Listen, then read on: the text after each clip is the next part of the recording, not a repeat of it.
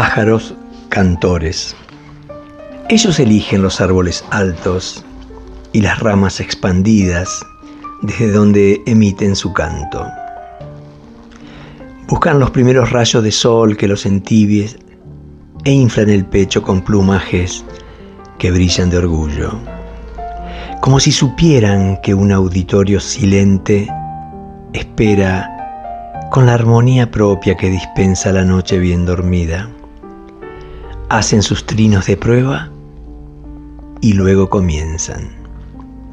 Gorgoritos iniciales agudos y cortos que enlazan con rapidez hacia los largos e insistentes gorjeos,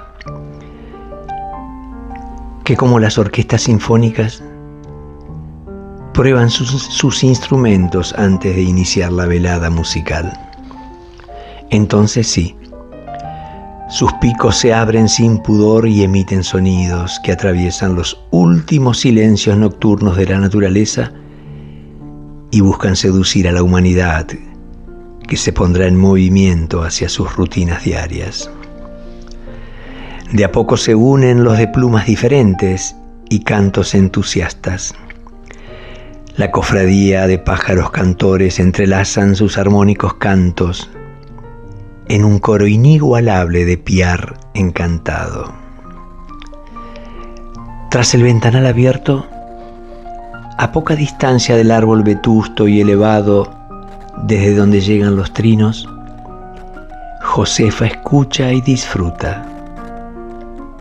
Padece una enfermedad crónica postrante, pero que no impide a sus vivaces ojos buscarlos aunque no alcance a ver la altura de árbol con cómodas ramas donde estos virtuosos concertistas exponen con orgullo su arte.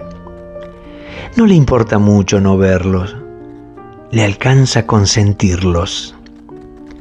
Es que el corazón de Josefa late tan deprisa cuando los pájaros le regalan su concierto que su día comienza con espíritu nutrido y vitalizado olvidando que luego seguirá conviviendo en la quietud de su postración crónica.